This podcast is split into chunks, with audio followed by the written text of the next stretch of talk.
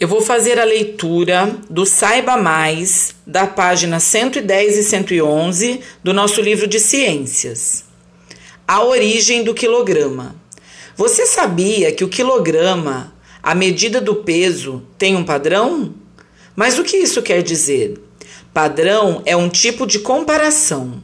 Ele serve para que, sempre que pesamos algo, possamos comparar esse peso com uma referência, que é o que foi determinado como sendo o quilograma. Dessa forma, garantimos que o quilograma vai ser sempre igual. O primeiro padrão do quilograma foi definido em 1889 e é um cilindro feito de platina e irídio, com cerca 4 centímetros de altura. Você pode observar ele na imagem da página 110, o cilindro do quilograma padrão.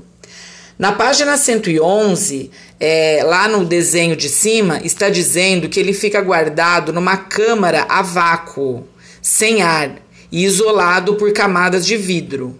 Infelizmente, os dias deste quilograma padrão estão contados. Os cientistas estão trabalhando na ideia de um novo quilograma, que será utilizado a partir de 2019. Esse novo padrão utiliza energia elétrica para medição de uma balança diferente, a balança de Watts.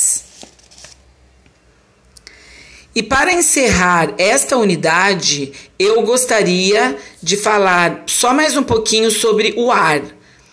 O ar é uma mistura de gases que compõem a atmosfera à nossa volta. Estamos tão acostumados com a presença do ar que até nos esquecemos dele, como se não existisse. Mas na verdade, nós vivemos no fundo de um oceano de ar que ocupa espaço e tem peso.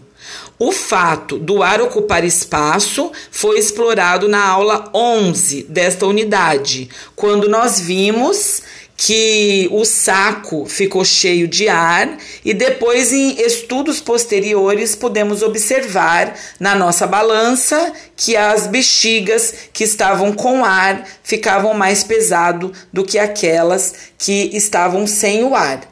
E para finalizar, é importante saber que quanto mais alto o local onde nós estamos, mais oxigênio precisamos para respirar. Por isso que as pessoas que praticam esportes em que sobem montanhas, quando chegam lá na parte de cima da montanha, elas têm um pouco de dificuldade para a respiração.